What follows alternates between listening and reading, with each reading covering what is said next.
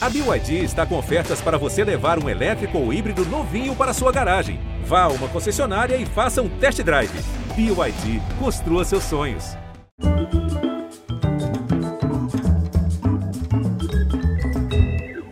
Olá, bem-vindos, boa noite. Olha, foi a crítica mais devastadora de todos os tempos. E olha que o livro era legal, não era de leitura fácil, mas tinha muito humor, marca do autor. O crítico todo-poderoso não se contentou em destruir o livro, pediu a cabeça do escritor, literalmente. O livro chamava-se Versos Satânicos e o raivoso crítico literário era o mais poderoso clérigo do islamismo fundamentalista, o líder da revolução iraniana, Ayatollah Ruhollah Khomeini. O romance foi acusado de blasfêmia por satirizar o profeta Maomé. A gente sabe que fazer piada com figuras santas é um risco, provoca a ira de fiéis. No caso do Ayatollah, ele emitiu uma fatwa, uma sentença fatal que ordenava a qualquer muçulmano do mundo que tivesse a chance que matasse o escritor. 32 anos depois, ele, graças, está vivo e bem disposto, ativo em sua escrita até hoje britânico, nascido na Índia, radicado nos Estados Unidos. Dele acaba de ser lançado no Brasil seu romance mais recente, o saboroso Quixote, uma reencarnação yankee e contemporânea do Dom Quixote de Miguel de Cervantes. É uma honra rever Salman Rushdie. Hello, Mr. Rushdie. Hello, how are you? I'm very happy to, to be with you today. Thank you so Thank much you. for your patience. And, I'm happy to be here. Where are you speaking from? From New York, from New York City. Is this your permanent address now? Yeah, this is the room where I work. Uh, you've been in, in the States, uh, it's been already Tw 20 years? More than that, 21 years, yeah. 21 years. Would it be correct to call your latest novel, just released in Brazil, Quixote, uh, your American novel? Well, it's it's one of a sequence, you know, because I mean, I've be, I've written a sequence of American novels, but but um, what happened is it's the the two of the novels that came before this were almost entirely set in New York City. You know, they were very much centered on New York City. And I remember even when I was writing the book before, which was The Golden House, um, I I thought to myself, if you're going to write another New York novel, you have to get out of the city. You have to uh, look at the country in a in a wider way? Because actually, New York is not America. I mean, well, it's one of the Americas. You know, there are many Americas, and yes, and, and and one and one of the things that I felt, I think many people feel living here now is that it's a very divided country. You know, and and uh, and I wanted to I wanted to let the novel go on explore across those those divisions. Divided countries. So are we nowadays in Brazil. Yeah. Uh, you certainly can't remember this, but we met before in London, early March 1996. I was escorted by Scotland Yard's agents to a secret spot in a well guarded place where we had our interview. So I'll show you how I was brought to your acquaintance. Let's see. Sete anos depois, Rushdie continua escondido sob a proteção da polícia secreta britânica. Para chegar a Salman Rushdie, marcamos um encontro com os agentes ingleses no centro de Londres. De lá, somos levados ao local da entrevista. A caminho, o agente telefona para seus colegas confirmando local e horário. Chegamos à porta dos fundos de um dos hotéis mais tradicionais de Londres. Depois de longos corredores, entramos no quarto alugado para a entrevista a suíte onde Napoleão III viveu seu exílio. O homem exilado em seu próprio país chega logo depois. Pálpebras caídas, Rusty tem um olhar estranho, o que os ingleses chamam de olhos encapuzados. Three years later, you had the surgery to correct uh, your eyes condition. Uh, what could have happened if you didn't do this surgery? It's just a muscle problem. You know, it's a muscle problem in the eyelid uh, that had to be rectified. Uh, and the, that would have got weaker and weaker, basically, if I hadn't done something about it. But goodness, that feels like a hundred years ago. You know, uh, I mean, I've been I've been living now in in in New York for more than two decades, and there's none of that nonsense anymore. That's a relief. But yeah. actually, the, the fatwa died with Ayatollah Khomeini. It was never officially revoked. But your life nowadays, you don't have any security restraints, or you can lead a, a, normal and free life. You know, really, the only time it ever comes up is when I'm doing interviews. I do apologize. uh, but when you walk around New York City, which is a city full of Muslims, that doesn't create any kind of situation, hopefully. No, no it doesn't. I mean, look, the, the world is very multicultural now. All cities are full of everybody, you know, and and uh, no, I mean, I really, it really, I mean, in a way, I'm sad that we're talking about it because this is ancient history to me. I'm sorry to to bring that back to you, but it was something that impressed me a lot because you you told me about a, a recurring dream you had at the time. I'll show you how it was uh, portrayed in, in the report. Estou nadando debaixo d'água e descubro que acima só há terra. Então não posso subir à tona para respirar. Tenho que continuar nadando até que me dou conta de que meu fôlego não será suficiente para alcançar mar aberto. But then you told me that at the end of the nightmare, you managed to find extra breath to finally rise to the surface. Did you get rid of these dreams? What kind of dreams do you have today? Yeah, no, I don't have I have very boring dreams nowadays.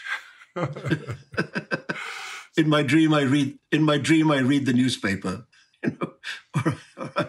At the end of the day, how many years were you forced to stay in isolation? Has pandemic social isolation anything to do with your ordeal more than 30 no, years ago? You know, not really. I mean, first of all, that was a, a, a case of a, an attack on an individual. This is a, a thing that the whole world is having to face. You know, I mean, I've lived in this city which was very, very badly hit uh, a year ago. I mean, a year ago, New York was, in a way, one of the most dangerous places in the United States, you know, to, to be. And, and now, strangely, it's the exact reverse that New York is one of the safest places to be, one of the places where the pandemic is receding fastest.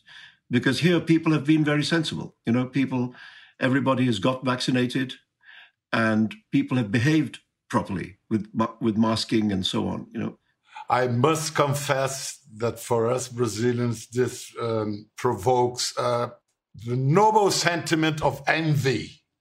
Yeah, well, you know what it shows is that when these things are run properly, we can get past them. You know, and and an enormous amount of the problem in America has been that it has been very badly run. That people have People have lied about the, the, the statistics. Uh, people have been negligent instead of being attentive. It just shows you that once you have a real government in place in, in, in America, the efficiency with which the vaccine has been rolled out has transformed things. Listen, your latest novel, Quichotte, yes uh, it should be said with a French accent. You you have this disclaimer at the beginning. Uh, brings over one of the greatest literary characters of all time, from Spain to contemporary America. How modern the original Quixote still is? You know, it's quite shockingly modern in some ways. Um, first of all, formally, in some ways, it's almost postmodern because there is a there's a particularly in the second volume of Cervantes' book, the characters, Don Quixote and Sancho Panza, become conscious of the fact that they are written about in books, you know, and and they have opinions, strong opinions about the books which they're written about in. um, and they meet readers of the first meet, part. They, exactly. uh, I mean, that's so extraordinarily contemporary that the fact that that this great writer was able to imagine that kind of uh, literature more than 400 years ago is is amazing. Um, I also think, you know, the other book that I thought about, which is not in the title of the book, that is important, is Voltaire's novel Candide, uh, because Candide is also a novel about kind of an innocent traveling through a very, very guilty world, if you like, you know. Um, and um, uh, again, they what they both share, Don Quixote and Candide, uh, is a quality of absurd optimism. Just, just kind of ridiculous optimism when there's nothing to be optimistic about. you know, I have friends who say to me that I'm like that. Are uh, you? that, you know, by nature, I'm optimistic. Uh, One would say that all optimism is absurd. Yes, exactly. So I thought, I thought, let me, if that is what people make fun of me about, that that I have this kind of absurd optimism, let me just take that quality and connect it to the optimism of earlier characters in literature and magnify it, make it bigger. You know, so you have this my my Quichotte is crazily optimistic. I mean, he believes he can win the love of this woman who is a celebrity and who he, he never he's never met and who is completely out of his league, but he believes that love will find a way. You know, and travels across America to prove it. No, and as he travels, he meets all kinds of people, many of whom are quite unpleasant, but he greets them always with hope and with and and and I thought to contrast that hopefulness with the darker aspects of the society would be valuable. And her name is very similar to your name. Yeah. You know, I've always been asked which is the autobiographical character in the novel. so, so I thought this. So I thought this time I'd make the autobiographical character a woman uh, who is a drug addict, and and so on. So and and it, does she have anything to do with your late sister? Well, what ha- what happened to me? I mean, it's now a long time ago. It's now like twelve years ago.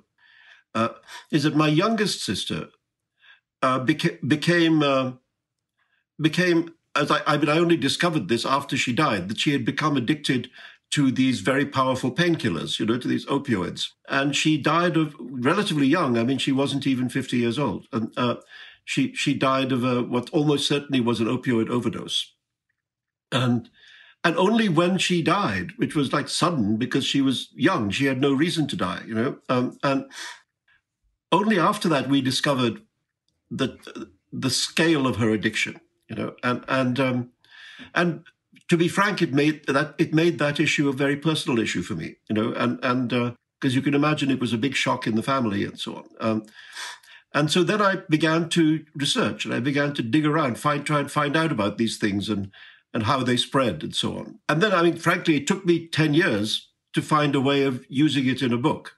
You know, uh, so, so it finally came out and, and by some strange, one of the strange coincidences of life, just at the moment at which the book came out, suddenly it's as if the world woke up to the opioid crisis and they started arresting people who had who had been responsible for propagating this thing. I mean, actually, the character in my book, the the, the crooked doctor, uh, who pro- who propagates one opioid, is based on a real story. I mean, that that's to say that uh, when I was doing this research, I found that there was, in fact, an, an Indian American doctor uh, who had been doing this, you know, with, with, with a very very powerful opioid. And so he becomes the basis of my Dr. Smile. And at just about the same time as the book came out, the real life character was arrested and sent to jail. Uh, finally, I mean, after he'd become a billionaire. That's amazing. just so such a strange coincidence. It's unbelievable. Well, back then, you also told me that your first literary passion was a book that began with the sentence Alice was beginning to get very tired of sitting by her sister on the bank. Yeah. Quichotte begins with There once lived the classic storytelling yeah. uh, beginning. Your most revered book, Midnight's Children, also sets off on a similar note. I was born in the city of Bombay. Once upon a time, in Portuguese, era uma vez. Mm. The first sentence you write usually ends ends up being the actual first sentence at the final book? Not always, no. Uh, I mean, so, sometimes I discover the beginning uh, much later. You know, I, I, for example, when I was writing the Satanic Verses, for example. Uh, the scene with which it now begins, with these two men falling out of the sky from an exploded aircraft. I mean, I'd written more than 100 pages of the book uh, when, I fa- when that scene showed up on my typewriter. And I remember thinking, what, what is this doing here? This, why am I writing this now? And then I thought, actually, this scene would be much better if the book was to begin with it. And so I moved it to the beginning, and that meant I had to revise all the other 100 pages uh, in order to follow on from it. I mean, when I wrote, in fact, if we met in, in, in 1996, the, the book I would just have published would have been The Moor's Last Sigh. That's and, uh, right. Uh, what I remember about that book is that the beginning and the end I knew immediately. You know, that, that, that, that almost the first things I wrote were like the first paragraph and the last paragraph. And, and it, what it did in a strange way was to tell me the kind of arc that the story had to go on. It had to start here, it had to end here. So let's see how we get from here to there. So every book comes differently, you know. I mean, uh, in the case of this book, you know, when I first was was thinking about it, I hadn't even thought about Cervantes. You know, I I I, I thought about doing a, a novel about characters journeying across America, but I had no sense of Don Quixote or anything like that. And and then by a kind of accident, somebody asked me to write something about Cervantes because it was an anniversary of his. You know, a few, well, four or five years ago, there was an anniversary of both Cervantes and Shakespeare. And Shakespeare. Yeah. And somebody asked me to write a piece comparing and contrasting these two great geniuses, you know. So, so because of that, I thought I have to read this book again. I haven't read it since I was 25 or something, you know. So, uh, so I took it down off the shelf to look at it in order to write this essay. And, and then I thought, oh, but this fits perfectly with the book that I'm thinking about. Do you remember the encounter Anthony Burgess promoted between Shakespeare and Cervantes? Yes, yes. Uh, Shakespeare says, I read, I, I, wrote many tragedies, and Cervantes replies, I wrote just one comedy. Only comedy is divine. exactly. Well, yeah. you know, what is interesting, um, it seems probable that Shakespeare had read Cervantes. Uh, because there was a translation of Don Quixote in English in the lifetime of Shakespeare. And actually, there is a lost play of Shakespeare which has the name of one of the major secondary characters in Don Quixote. So, so it's possible, probable, that, that Shakespeare had some knowledge of Cervantes. But it doesn't seem at all probable that Cervantes knew anything about Shakespeare. Do you actually have fun while you, you write? Because some writers say that to write is, is suffering. It, that have written to have written it's it's fun, but not to yeah. write. What about you? No, well, look, both things are true. It is very very hard. You know, I mean, writing is the hardest thing that I know how to do, and, but at the same time, there are days when you feel very happy at the end of the day. You know, um, and there are other days when not so happy. You know. but I mean, I always said there's a in talking of Shakespeare in in the in the movie Shakespeare in Love. There's a scene which I always liked where Shakespeare is writing in his attic, you know, and and he's writing the play we afterwards learn is Romeo and Juliet, uh, and and he finishes writing and he jumps up from his chair, and he kind of snaps snaps his fingers like that, and he says, "God, I'm good." That's lovely. And, and, I thought, you know, once, I mean, we're not all Shakespeare, so it doesn't happen very often, but, um, but there are moments when you feel like that, you know. Do you have a routine? Are you very disciplined? Yes, yes, I am that. I mean, and that's also, that has also changed with the passing years, you know. I mean, now I'm very disciplined. Now I get up in the morning and I, I work you know, and, and I set my I set myself deliberately quite a low target for how much I can do in a day. You know, I mean, if I can write a page in a day, I'm happy. Some days, like these days, the finger snapping days, you know, maybe maybe you can write a bit more, you know, because it because the because the book seems to flow. But what I know is that if I just keep my concentration and focus then in a day I could, I mean, a page is what, like 300 words, 300, 300 words or so, you know? If I, if I can do that in a day, I'm happy. I mean, of course, I mean, some writers for some writers that feels like nothing, and for some writers that feels like quite a lot. I mean, famously, Flaubert used to be happy if he wrote a sentence in a day. Yeah. You know, so one one page is good enough. If it's yeah. a good page, you don't have exactly. to rewrite it too many times. Yeah. Listen, you are a severe critic of social media, but nevertheless, you keep very active on Twitter. Why? And well, why is social media leading us to dystopia? Well, the you know, actually, I'm not very active. What what what really surprised me? Yeah, I used to be, and then I got fed up of it, and now I use it only for very specific purposes. You know, so so now if I have a book coming out, I use it to inform readers of that. Uh, if I'm giving a lecture or in the days when one had book tours, I, I would tell people where I would be and when. And nowadays, actually, in, in the recent weeks, I've been using it to try and raise money for the Indian catastrophe. But otherwise, I don't really. But, you know, it's kind of useful to have a million people that you can talk to, you know. But what I think is the problem is that, in a way, it's, it's created a, a world of incivility, you know, where people are very rude to each other from behind anonymity you know, because everybody has a fake name, you know, on, on Twitter, or lots of people do. And it's create it's it's it's gone some way, I think, to creating the kind of hostility of society at the moment. And also a kind of lynch mob mentality where people rush after people to abuse them, you know. Uh, and and this is a way in which people would not behave if they were in the room with you. If they were actually in your company and you knew them and you knew their name, they would not behave like this. You know, so so somehow social media unleashes a kind of dark side uh, of the human race, and and it's worry it's become worrying. You know. You have recently subscribed uh, an open letter against the so-called cancellation culture. Uh, were you cancelled for that? No, I mean no. I mean, listen, I'm too old for this nonsense.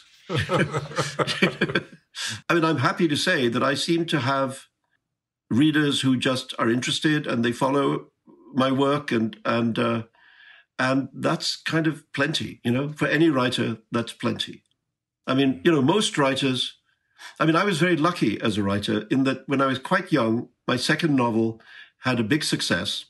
And so ever since then really i've been able to live by my pen you know. Um, i mean many writers can't say that. Many very wonderful writers, you know, have to take jobs in universities and things like that in order to in order to pay the bills, you know. So I've always thought that, you know, that in many ways I've been a very fortunate writer, you know, in in the in the freedom that I have to to work. Back to uh, memories of our 1996 conversation, I mm. recall quoting a sentence from the Satanic verses, verses the only force that can defeat fanaticism is corruption. then I asked you, what would defeat corruption? And you replied, I can't remember. What did I say? Fanaticism. Fanaticism. Fanaticism would be that. no, I mean, actually, so, in the novel, in the novel, it's not something I'm saying. It's something one of the characters is saying. Yeah, it's a kind but, of a but, joke. But, yeah. yeah, but I remember where it comes from. Is I remember being in India, talking to journalist friends of mine, and one of the, I mean, very senior journalists uh, uh, made this joke. He said, you know, in India, there's so much corruption that it's the only thing that can defeat religious fanaticism. You know, you, you sit the fanatics down and you open your checkbook and you say, how many zeros? but, but now in many parts of the world, notably in Brazil, fanaticism and corruption are hand to hand, are main features of political life on the right, on the yes. left. That's, That's why the joke, the joke doesn't work anymore. Yeah, yeah. Would you tell me anything that could bring us some hope about that? I, I really don't know in detail. I mean, obviously, I know about the, the, the, what's happening in Brazil and the government and so on. What happened here under the under the previous administration was very frightening because in those years, if you had asked me, "Is this the new America? Is this is this now normality, or is this in some way an aberration?" You know, uh, a kind of a kind of political mistake. You know, um, I would have said I don't know which one it is. You know, uh, I, I actually can't tell you which one it is. So the election gave one some hope because you know, even though there was a big vote for the, the previous president, there was a vote of 8 million people more against him. So that's hopeful. But I mean, there's still great danger. You feel in America the presence of that far right every day, you know, and, and its ruthlessness and its refusal to accept reality and truth. And that's very dangerous for the future. You know? um, so I, I think just because we got rid of one idiot doesn't mean that the next idiot isn't waiting. In Brazil, maybe you can do the same. We are precisely at the same um, cul-de-sac. Uh, mm. One third, one third, and the middle ground to be conquered next year. But we, we really don't know what's going to happen. No, no. I mean, it was. I mean, I must say, it feels better in America since January. You know, uh, it feels like there's a kind of decency that is back at, at the at the head of the society. You know, and you don't have to wake up every morning wondering what has the president said today. I, I, mean, the fact the fact that you don't have to worry about what the president is saying is an enormous relief.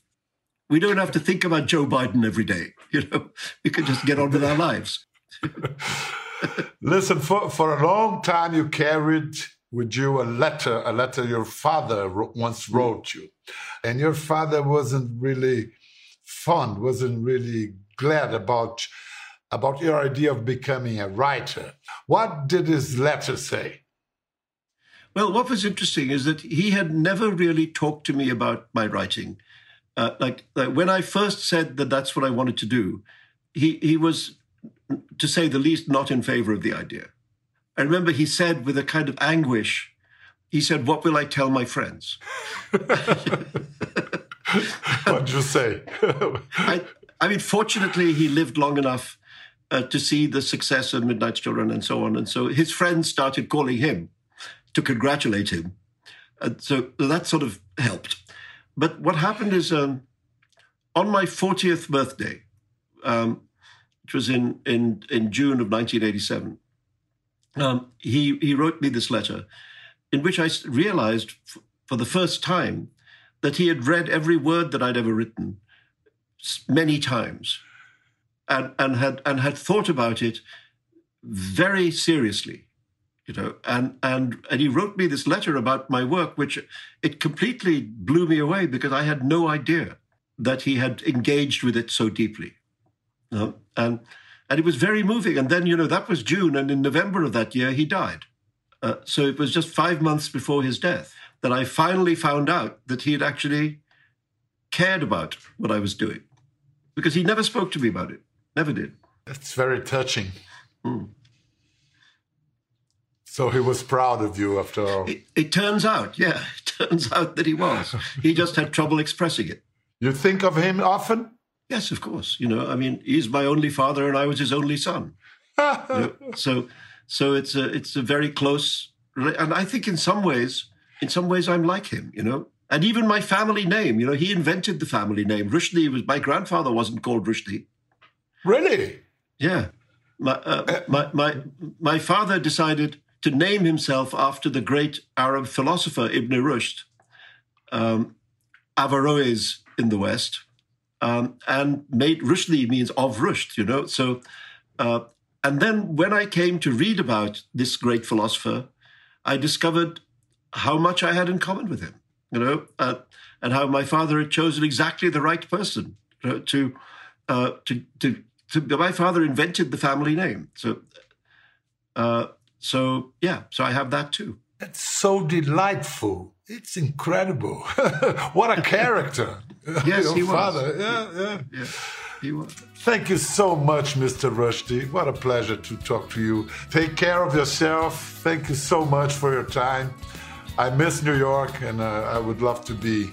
Oh, next time I would love to do it uh, face to face. Face to face. And I'd yeah. love. I miss. I miss Brazil, and I hope that that that health, health and sanity returns to your beautiful country. We too.